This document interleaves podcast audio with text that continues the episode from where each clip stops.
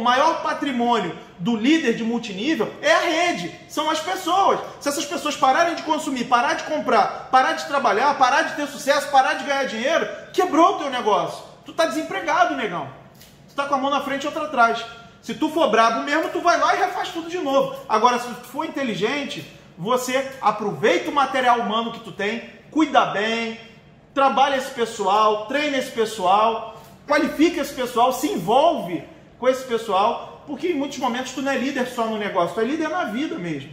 Em muitos momentos você vai dar um apoio é, sentimental para esse cara, em muitos momentos você vai dar um apoio moral para esse cara, em muitos momentos você vai dar um apoio pessoal para esse cara. O cara chegar a se abrir e falar, cara, eu tô com essa situação aqui, tô perdido, você passa a ser uma referência.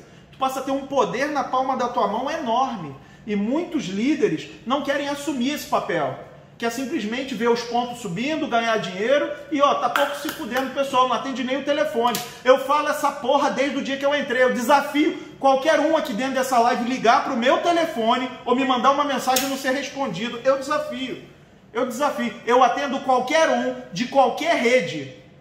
De, em qualquer momento, sábado, domingo, feriado, qualquer dia. Qualquer dia, porque eu, eu gosto de pessoas, eu gosto de ajudar pessoas realmente. Não é subir no palco e ficar falando bonito do negócio, da missão. Porra, como tu te comporta? Tu realmente se preocupa com as pessoas? Papai do céu vai te abençoar. As coisas vão acontecer. Agora, você fala uma coisa e tem outro tipo de atitude, Papai do céu não vai te abençoar. As coisas vão começar a dar ruim. Então, essa congruência tem que haver com o negócio.